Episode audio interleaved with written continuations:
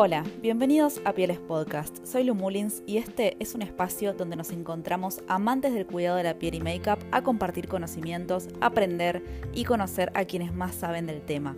En cada encuentro tendré un invitado profesional y o influencer especializado en alguna de las dos ramas, maquillaje o skincare. Espero que te guste mucho.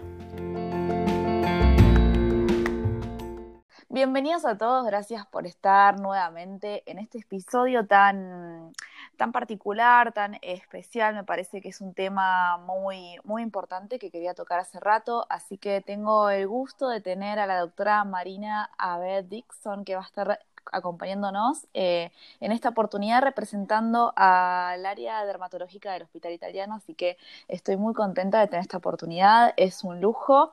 ¿Cómo estás, Mari? ¿Todo bien? Gracias por estar acá. Lucía, ¿cómo estás? Gracias por la invitación, un gusto. No, no, un placer, realmente, bueno, nada, eh, mil gracias por tomarte tu tiempo. Eh, yo quería hablar hace rato de este tema porque siento que quizá no hay la información adecuada o es un tema que quizá cuesta un poco hablarlo, pero te agradezco por aceptar justamente el trato de este tema.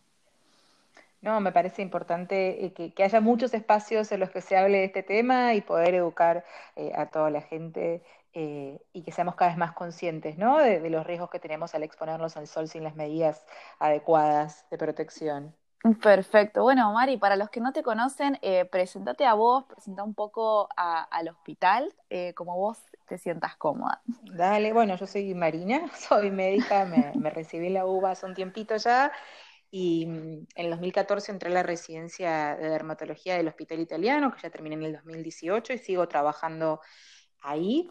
Eh, la verdad que es un servicio muy grande el del hospital, somos muchos médicos, hay, es, hay de todo, desde la, yo estoy ahí estética láser, pero también hago consultas, cáncer de piel, digamos, eh, somos uno de los servicios eh, más grandes del país, si mal, no, si digamos no estoy diciendo mal.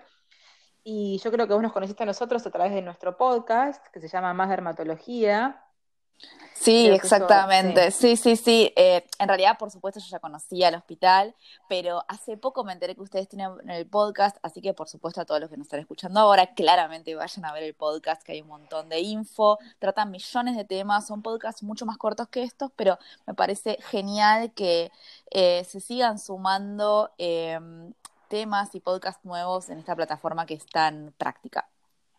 Sí, esa, esta, digamos, esta va a ser nuestra tercera temporada del podcast, que fue idea de, mi jefe, el jefe del servicio, el doctor Luis Mazócolo, que tenía muchas ganas de educar no solamente a la comunidad científica, ¿sí? a nuestros colegas, sino también a la, comunidad en general sobre diferentes temas em, en dermatología. Entonces yo voy entrevistando a mis compañeros que son expertos en cada tema y hacemos sí, podcast de 10, 15 minutos abordando cada enfermedad en, dos versiones, ¿no? Como te decía, una para pacientes y otra para médicos, siempre con la idea de, seguir educando y desmitificando y, para que la información sea accesible y fácil para, de acceder para todos. Me encanta, Mari. Bueno, genial que compartamos este espacio juntas. Así que, bueno, en principio, a mí me gustaría preguntarte cómo es eh, que ves el comportamiento vos, o bueno, obviamente eh, los dermatólogos, ¿no? Hablando siempre del lado profesional, eh, de la sociedad con respecto a la exposición solar hoy comparado con 10 años atrás. Mira, me parece que digamos, siendo eh, positivos y optimistas, estamos mejorando. Yo creo que, es para empezar, estamos hablando de este tema, ¿no? Que hace 10 años a nadie le importaba mucho, no se hablaba. Entonces eso ya lo tomo como, como un paso en la dirección correcta. Creo que hay mucha más conciencia, que hay más eh, campañas de, educación al respecto, que se está hablando más en las redes, en la tele. Em, entonces eh, eso, eso me parece súper importante. Todavía hay muchos mitos, todavía mucha gente ¿viste, que sigue sin, sin tomárselo en serio el tema del sol, pero yo creo que las, las, generaciones más jóvenes ya tienen como el chip incorporado, ¿viste? de, los cuidados del sol, ya tengo cada vez chicos más, más jóvenes viniendo a controlarse los lunares, eh, creo que ahí es más, fácil eh, educarlos cuando son, viste, les agarras de chiquitos y les metes como el, cuco del sol en la cabeza, eh, que cuando ya están hace años exponiéndose, exponiéndose al sol o teniendo ciertos hábitos, a ellas es más difícil revertirlos. Perfecto. Y, mm, a ver, ¿cuáles son los distintos daños que puede traer el sol en nuestra piel? Esa es como pregunta re personal mía, porque creo que quizá uno Claro, uno tiene como, bueno, este extremo, ¿no? El tema del cáncer, pero ¿cuáles son los diferentes daños? Mira, yo siempre que quiero convencer a mis pacientes de que se cuiden del sol, eh, si no los logro convencer por el riesgo de, cáncer de piel, los, intento agarrar por el punto desde el lado de vista estético, ¿viste? la coquetería. Porque la verdad que hoy en día se sabe que el, sol y la, exposición solar y, esta radiación eh, ultravioleta acumulada en nuestra piel, porque eso es lo que tiene, ¿no? Nuestra piel tiene memoria y se acuerda del sol que, digamos, que, tiene, que tomamos a lo largo de toda nuestra vida, es por eso que es tan importante ya desde chiquitos cuidar a nuestros hijos eh, del sol. Entonces, como, se, como, te decía, que es uno de los principales factores del fotoenvejecimiento. O sea, el sol nos va a dar arrugas, nos va a dar manchas, nos va a dar flacidez. Entonces, si no logro convencerlos desde el punto de vista de tener mucho más riesgo de hacerles de cáncer de piel o lesiones premalignas, los intento agarrar desde el punto de vista estético para que se arranquen a cuidar un poco. Qué loco igual, ¿no? Porque es muy controversial esto. Justamente la mayoría quizás sea de solo para un fin estético. Y en realidad se termina encontrando como con otra parte que nadie obviamente la quiere. Quiero quiero creer, ¿no? O sea, ¿quién le gustaría eh, terminar así? Es muy loco. La exposición solar, viste, como el bronceado está muy relacionado con un concepto de belleza y, sobre todo de salud, ¿no? Como que si estás muy blanco te dicen, che, te sentís bien, estás re pálido, pero si estás bronceado, qué divino, estás re saludable. En realidad es un poco lo opuesto, ¿no? Porque ese bronceado que tenemos ahora que nos encanta en el verano, de acá a, un par de años va a ser el causal de que tengamos manchas en la cara y que, tengamos que, viste, queremos ir al dermatólogo para que se nos saquen las manchas, para que nos mejore las arrugas y la flacidez y todo eso que nos generó el sol que, que tomamos varios años atrás. Totalmente. Y mm, a ver, ¿cuándo es que hablamos de bronceado y cuándo es que hablamos de una quemadura? Mira, el, el, bronceado es lo que, digamos, uno tiene el, concepto de que es lo que se adquiere en forma más progresiva, ¿no? Como que es ese color que se va adquiriendo a poquito, que la piel se comienza eh, a pigmentar, y uno por ya pensaría en quemaduras cuando uno va de 0 a 100. Cuando vos estabas blanco y, la, llegaste el primer día a la playa, no te pusiste, no te pusiste protector y terminás ardido, terminás todo colorado, con la piel inflamada, que no te la podés tocar, que te molesta el roce de la sábana, inclusive puedes llegar a tener ampollas, ¿no? Porque hay diferentes grados de quemadura y eso va a depender mucho del tipo de piel que uno tenga, ¿no? Cuanto más blanca es nuestra piel, menos defensas naturales tienes contra, contra el sol y el tipo de exposición que uno tiene, ¿viste? No es lo mismo ponerte a las 9 de la mañana sin protector solar que a la 1 de mediodía sin protector solar. Entonces hay diferentes grados de quemadura que oscilan entre un colorado leve, ¿viste? El típico que te queda el manchón colorado, hasta la formación de ampollas y esas quemaduras con ampollas es lo que más nos interesa saber a nosotros cuando hacemos el interrogatorio, ¿viste? Para el control de lunares y demás, porque es lo que está más relacionado con, el surgimiento de cáncer de piel y melanoma. Ah, ok. O sea que las ampollas ya podrían eh, ser como un factor visible, ¿no? De riesgo. Sí. y de todas maneras, te pregunto, o sea, a ver, ya de por sí el estar bronceado es eh, una presencia de una lesión en la piel. Mira, cuando uno se broncea, como hablábamos, ¿no? Contrario a lo que se piensa, es en realidad tu cuerpo generando pigmento, ¿sí? Que se llama melanina ese pigmento, para proteger a, nuestro núcleo, en el cual está nuestro ADN, de la radiación ultravioleta. Es como que nosotros abrimos una sombrilla, un paraguas, para proteger a ese ADN de, la de las mutaciones que pueden llegar a generar la radiación ultravioleta. Entonces, en realidad es lo opuesto a ser saludable. Es nuestro cuerpo abriendo una sombrillita e intentando protegerse de esa radiación. Entonces, eh, la tarea que tenemos, la tarea titánica que creo que tenemos por delante es como romper esa asociación entre bronceado es salud, estoy más linda cuando me bronceo y empezar a aceptar nuestra piel con el color que viene y con el color que tiene, ¿no? En todo ese proceso de, aceptación y de construcción de, paradigmas de belleza y de estándares de belleza, ahí me parece que también es otra cosa con la que tendríamos que trabajar. Sí, yo creo que hoy, bueno, yo tengo 26 años, me parece como que por lo menos mi generación está teniendo mucha conciencia. Veo quizá eh, cambios en generaciones capaz que un poco más grandes que vienen de ese fanatismo del bronceado, de tirarse cual lagarto ahí en la pileta o en la playa, y están pudiendo cambiar un poco estas formas, pero sin embargo, bueno, es algo que cuesta un poco. Como te decía, a mí me resulta mucho más fácil educar eh, o, hacerlas como, viste, comprender, hacer un cambio de hábito a, las nuevas generaciones o a la gente más joven, viste, en sus 20, en sus principios de 30, que después por ahí gente de 50, 60 que ya toda su vida tuvo esa conducta con el sol y te dice, y vos ya por ahí le diagnosticaste lesiones de cáncer de piel, viste, y bueno, como viste un llamado de atención, pero te dicen, no, doctora, pero a mí me gusta tomar sol mucho, mm. así que lo voy a seguir haciendo, entonces es como que ahí es más difícil porque está mucho más arraigado el hábito y es mucho más lo que uno tiene que construir que si los agarras más de, más de chicos y, y, les educas en hábitos saludables. Es, re, es un poco fuerte la pregunta, pero ¿ustedes creen que puede llegar a ser una adicción? Esto... Sí, por supuesto. Hay gente que se adicta al sol. Sí, sí, sí. Porque a mí me ha, pasado, me ha pasado de atender eh, a personas que, soy maquilladora, ¿no? Eh, y me ha pasado de atender a personas que ya habían sido diagnosticadas con cáncer, habían pasado por un tratamiento, lo habían superado y sin embargo continuaban con el sol. Sí, sí, sí, sí, por supuesto es una conducta adictiva. En muchos casos, en muchos casos no, y les gusta el sol, pero por ahí se, se toman un ratito en el verano puntual, pero hay gente que toma sol todo el año. Se va a la terraza, se pone como esas planchas de aluminio para que le dé como doble el sol, ¿no? El que viene directo del cielo, el que refracta el aluminio, y está todas las mañanas ahí en la terraza. El primer rayito de sol que nace en, nace en septiembre, ya están en bikini en la playa, en, la plaza, perdón, en sus balcones, y vos ves que esas pieles tienen un fotodaño tremendo, que están todas manchadas, arrugadas, la piel como un papiro, que ya tienen múltiples lesiones premalignas o, ya fueron operados de cáncer de piel y aún así siguen teniendo ese tipo de conducta con respecto al sol. Y esto... Esos son los verdaderos desafíos, digamos. Más allá del, del obviamente aconsejar no hacerlo, ¿qué otra forma de mm, tratarlo manejan ustedes? A una persona que tiene, eh, bueno, este, este, esta actitud adictiva con respecto al sol. No, bueno, acá, em, independientemente de, yo puedo estar media hora en el consultorio hablando de los riesgos de, pero claramente acá también hay que hacer todo un trabajo, digamos, no sé, no sé si es, psicoterapia cognitiva conductual para reeducar el hábito o qué pero claramente tienes que hacer eso, que es mucho más complejo eh, eh, el, el, abordaje y tiene que ser multidisciplinario.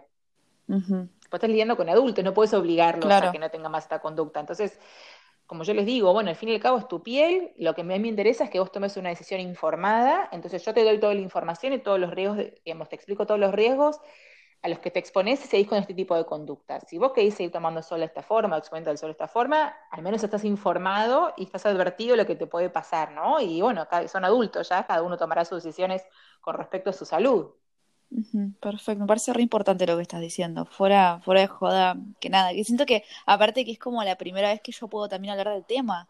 Es rarísimo eso, porque siento que no hay, como que no hay tanta info, todavía está como muy tabú, obviamente, todo lo que tiene que ver con el tema cáncer, ¿no? Que, eh, bueno, nada, sé que puede producir algún tipo de sensibilidad, creo que capaz que todos tenemos algún pariente que ha pasado, pero nada, esto de hablarlo yo siempre soy como partidaria, ¿no? De que las cosas me parece que hay que hablarlas, es la realidad, ¿no? Son realidades que pasan. A partir de la educación, aparte uno hace de la prevención, que es lo más importante, ¿no? Como intentar, de, digamos, si se aparece la lesión, de llegar a tiempo y llegar precoz, eh, pero evitar, lo ideal sería evitar que aparezca y ahí es donde interviene la, educación y, la información. Genial. Y además de las ampollas, ¿qué otras lesiones podemos ver o ¿Qué, puede indicarnos que algo puede ser sospechoso, bajo qué síntomas uno tiene que acudir inmediatamente al médico? Mira, el antecedente de una quemadura con ampollas es, una, es un antecedente relevante, pero no es que la ampolla te va a funcionar como señal de alarma de que tienes un tumor de piel. ¿sí? Nosotros siempre cuando hacemos el control de lunares e interrogamos, preguntamos antecedentes de quemaduras con ampollas en la infancia porque una de las cosas más importantes es el tipo de, hábitos que tuvimos o el tipo de exposición solar en la infancia eh, eh, nos marca mucho toda esa salud de la piel y la carga mutacional que va a tener nuestra piel. Después, lo principal que tienen que estar atentos eh, los oyentes o los pacientes que siempre les explicamos es aquella lesión que sale nueva y que no se va digamos, cuando uno es mayor, ¿no? Porque los lunares pueden seguir saliendo hasta los 30, 35 años de edad, podemos seguir saliendo lunares o pueden salir pequitas. Por ahí después el paciente viene, che, doctora, me salió esto. Yo lo miro y por ahí era una lesión completamente buena y le digo, tranquilo, es una cosa buena, vaya a su casa. Pero está bueno que tenga como ya esa pauta de alarma. Prefiero que venga y que sea nada a que no venga y que era un tumorcito de piel. Entonces, cualquier lesión, por ejemplo, eh, que salga en la cara, sobre todo hay que estar atentos a las zonas que tienen mucha exposición solar, cara, escote, antebrazos, eh, piernas, viste, si nada, andan mucho de cortos por la vida. Em, cualquier lesión que sale y que no resuelve y que no cura, y muchas veces, por ejemplo, eh, o duele, no pica, no se le forma una cascarita, esa cascarita se cae y se vuelve a salir, eso tiene que hacerlos ir al médico.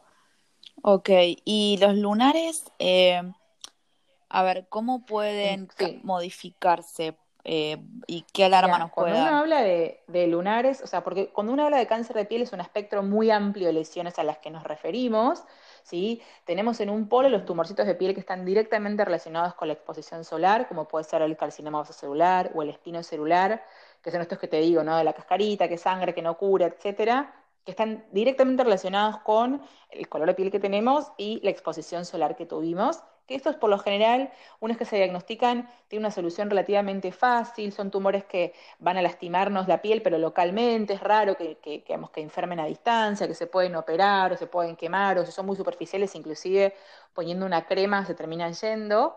Y en el otro espectro, en el otro lado del espectro, tenemos al melanoma, que es como el gran cuco para nosotros, que es el que siempre estamos, digamos, por lo cual insistimos el control de los lunares, ¿no? Este, el melanoma es un tumor que nos da muchísimo tiempo para hacer algo al respecto, pero una vez que se vuelve invasor es muy metastásico, entonces es por eso que nos interesa tanto el diagnóstico precoz una vez que, aparece.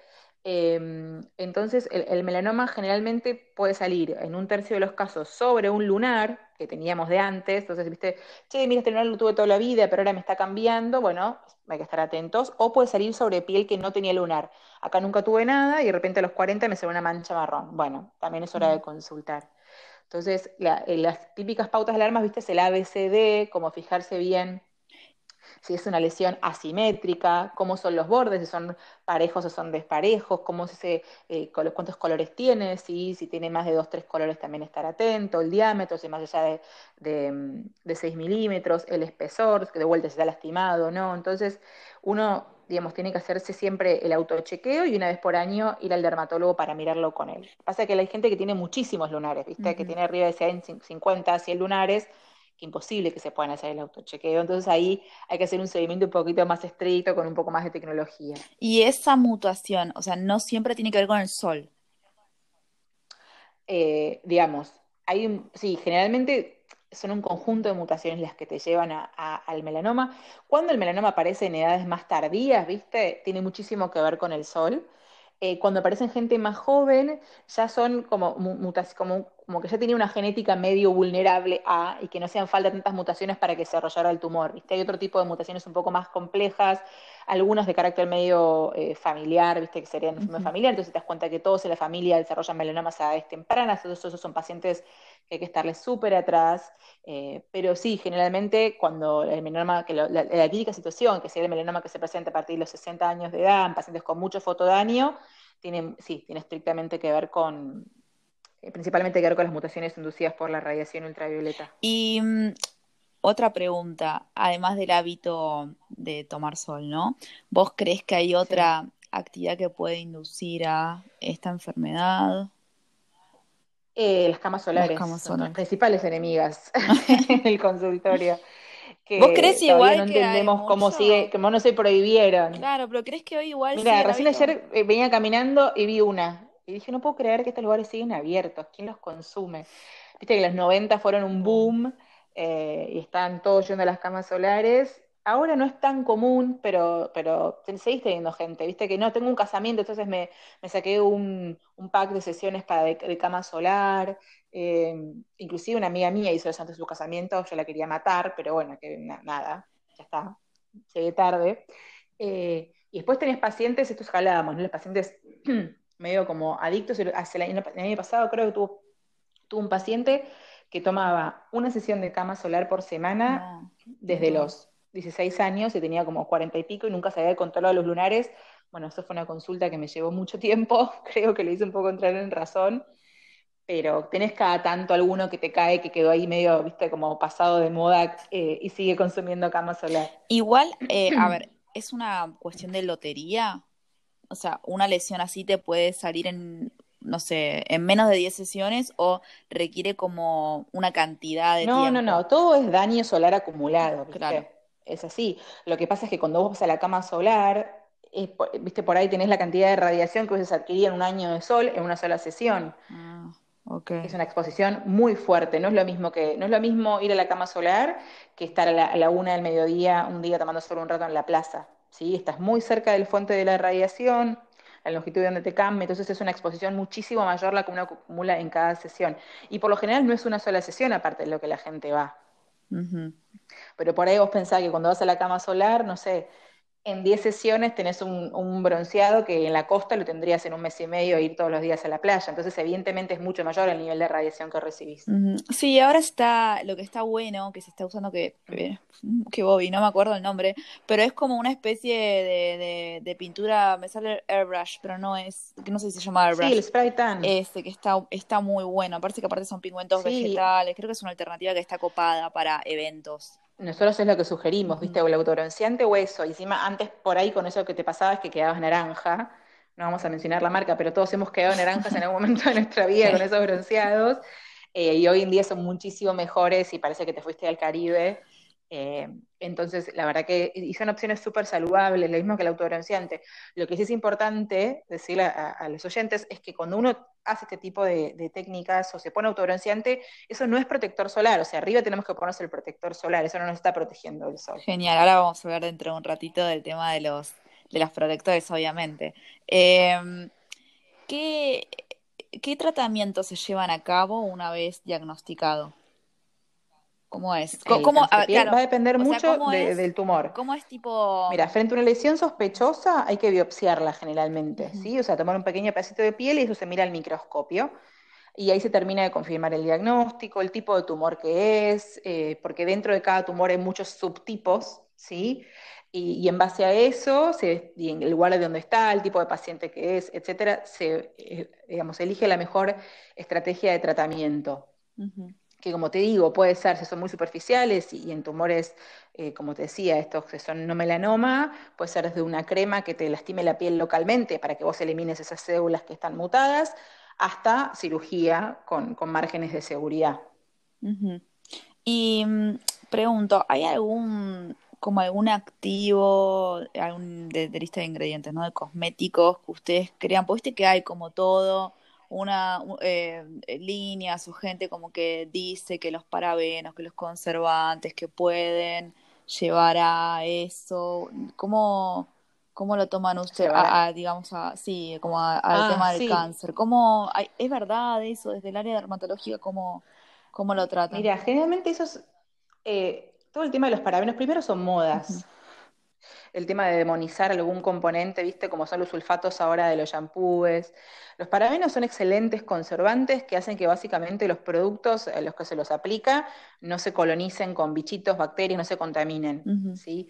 Es verdad que hay algunos parabenos que están descritos como que son disruptores endocrinos o que pueden llegar a generar eh, algún tipo de, interrupción en todo lo que es digamos, nuestro, nuestro funcionamiento normal, pero eso sobre todo se le da más importancia en la niñez, ¿viste? cuando nos estamos desarrollando. Eh, la verdad que hoy en día son todos, no, son seguros, son, son cosas que se van demonizando, eh, pero nosotros digamos, lo, seguimos dando, como que si lo pones en la balanza del riesgo-beneficio, sigue siendo más beneficioso que uses el protector solar. Sí, obvio, genial, perfecto. No, yo quería saber, bueno, cómo, cómo lo, lo miraban ustedes, eso, con todas estas modas de lo natural, de la cosmética natural, que en realidad, bueno, yo creo que es re peligroso eso también.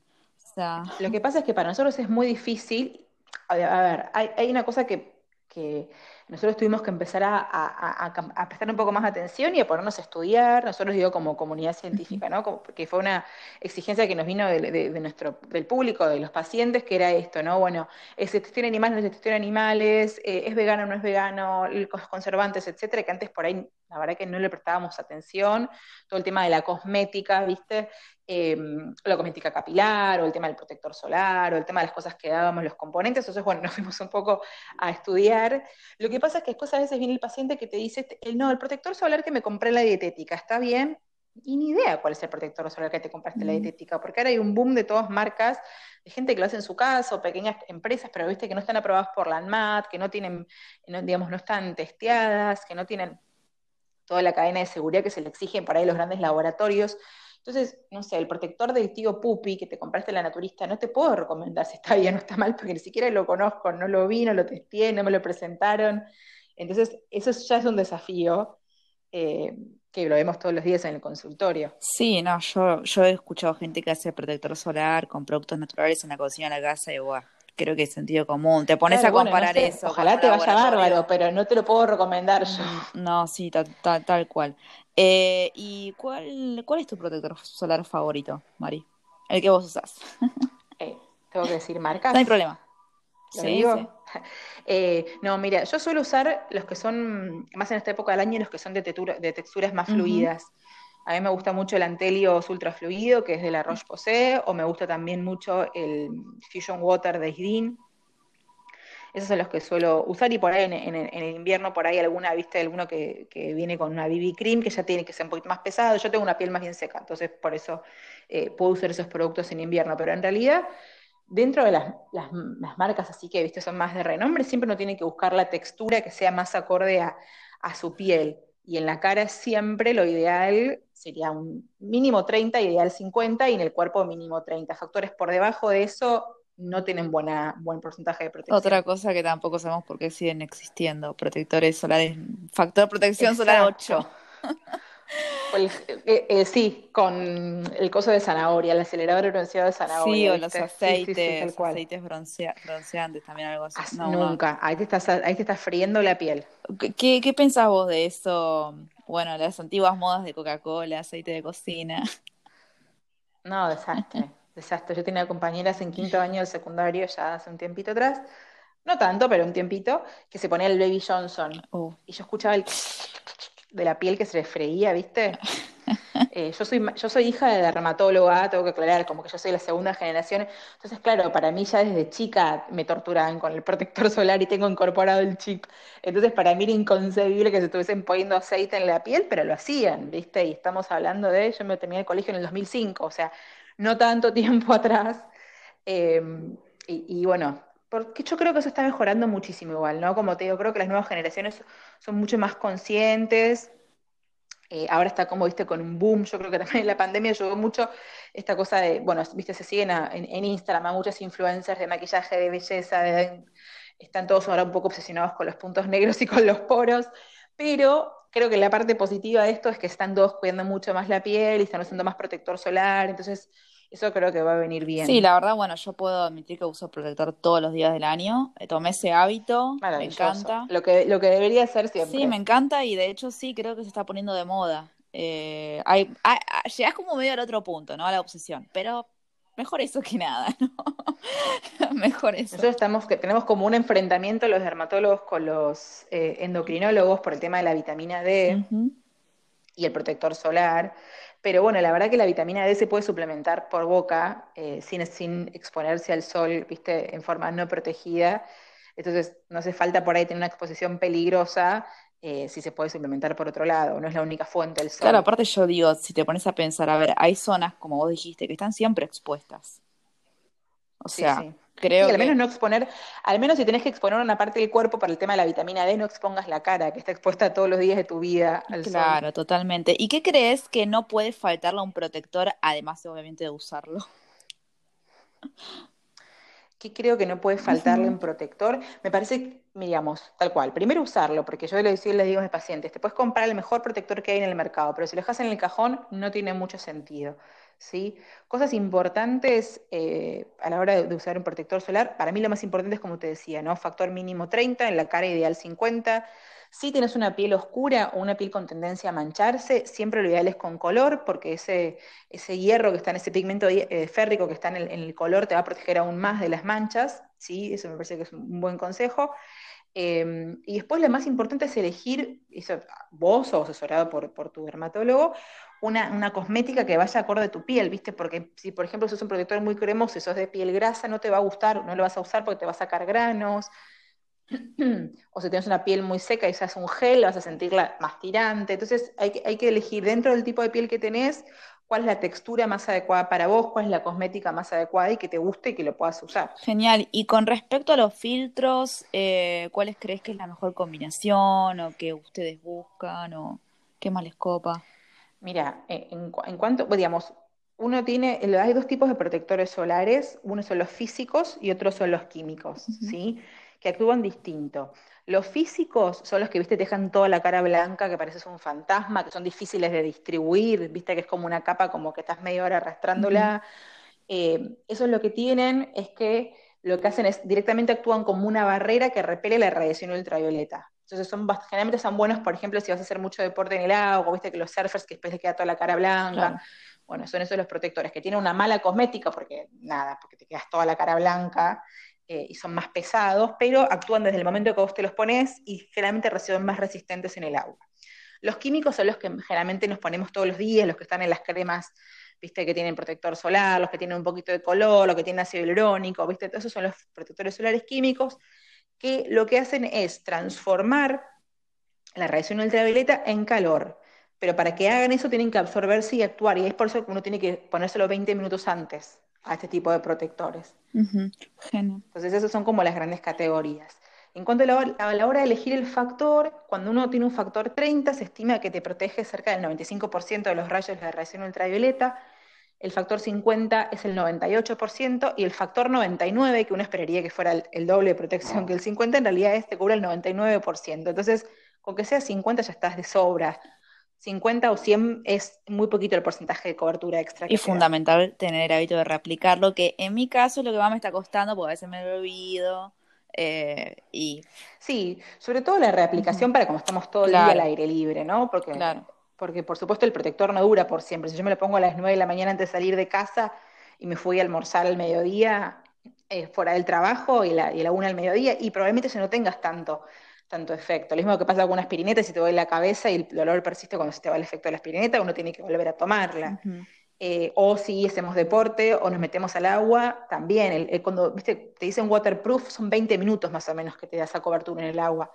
Entonces, generalmente lo ideal es salir, secarte y replicarte. Y otros hábitos de protección que yo capaz que no tengo el hábito, es lo único que uso capaz que es protector, pero ¿qué, qué es lo que nos puede garantizar el protector solar y qué no nos garantiza? No, me parece que es fundamental. El protector solar es uno de los uno de los ítems cuando hablamos de cuidarse del sol, no es el único, ¿sí? Como siempre decimos, evitar estar expuesto directamente al sol, porque si uno, digamos, entre las 10 y las 16, porque si uno está a la una, aunque estés con protector, igual estás muy expuesto, porque hay mucho radiación ultravioleta a esa. Entonces, intentar evitar el sol en ese horario, siempre si se puede, gorrito, o un, sombrero que te quede canchero, como yo le digo a mis pacientes, hay que buscarse uno. Después también hay que proteger los ojos, sobre todo la gente que tiene los ojos claros, entonces eh, algún, los lentes de contacto, unos lentes de sol que tengan filtro UV. Eh, después siempre buscar la sombra, ¿sí? Y los más chiquitos, que por ahí es más difícil estar todo el tiempo con el tema de la reaplicación y demás, o la gente que hace deporte al aire libre, tenés también inclusive ahora la ropa con filtro UV, que es mucho más fácil porque te pones directo a la remera y listo. Claro, espectacular eso. Y bueno, hidratarse bien, ¿no? Obviamente, también. Sí, pero bueno, de, con respecto al sol. Sí, sí, sí. Bueno, eh, Mari, nada, genial. Yo no sé si vos te quedaste con ganas de, decir algo. Me pareció espectacular todo lo que dijiste. Una charla súper clara, concisa, al pie. No, eso, que, que nada, que aprendan a querer a su piel como es y a cuidarla y a aceptar el color con el que vinieron. Eh, que empiecen a ser un poco más conscientes de los riesgos que uno tiene, si, digamos, se expone al sol sin todos estos cuidados que fuimos mencionando, y que una vez por año, idealmente, pasen a visitar a su dermatólogo amigo para mirarse todos los lunares. Me encanta, genial. Bueno, Mari, fue un gusto tenerte acá en esta charla cortita, pero la verdad redirecta. Me encantó, me encantó cómo tratamos el tema. Así que nada, vuelvo a repetir, invito a todos a que vayan al podcast del Hospital Italiano, que está súper, súper bueno y van a encontrar un montón de info. Eh, sigan la Mari, que voy a dejar el Instagram, por supuesto, en la descripción del podcast. Eh, y bueno, nada, fue un gusto, Mari. No, Lucía, muchas gracias por la invitación nuevamente. Y cuando quieras volver a, charlar, me encantó, me encantó, aparte tenés una voz súper agradable de escuchar, en serio. Así que bueno, te mando un besito y nos estamos hablando. Dale.